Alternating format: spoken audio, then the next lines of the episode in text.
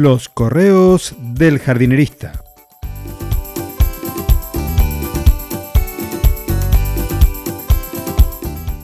En el episodio de hoy, Nabucodonosor II y las coberturas vegetales.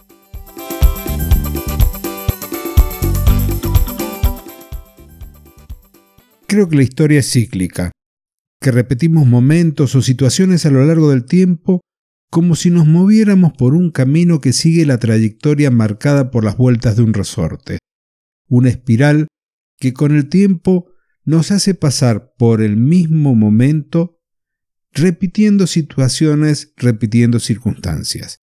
Si bien avanzamos, pasamos entonces nuevamente por esos momentos repitiendo cosas.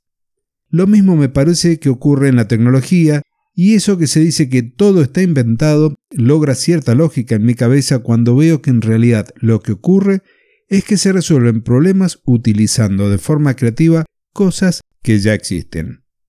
En este desvarío relacioné a los caldeos y las coberturas vegetales.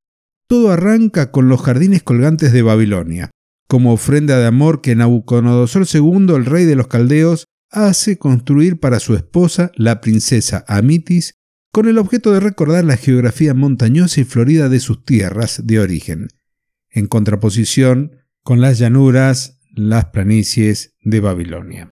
Situándonos en una línea del tiempo, nos tenemos que estar parando unos 600 años antes de Cristo. Estos jardines estaban, según las descripciones, formando terrazas ajardinadas, irrigadas artificialmente, algo así como si construyéramos una pirámide gigante escalonada formada por parterres, con arbustos, con árboles y demás plantas en cada uno de esos niveles.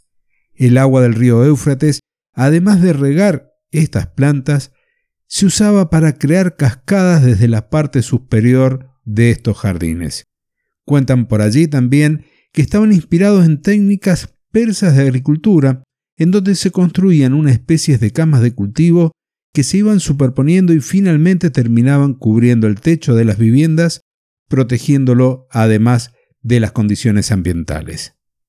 Y si ahora, 2800 años después, nos maravillamos con las coberturas o los techos verdes de los edificios, ¿te imaginas lo que debería haber sido ver esos jardines que se elevaban 90 metros sobre el nivel del suelo? una auténtica locura. Y lo último que voy a agregar en el episodio de hoy es que los jardines colgantes de Babilonia no colgaban. Realmente en el sentido de estar suspendidos por cables o por cuerdas.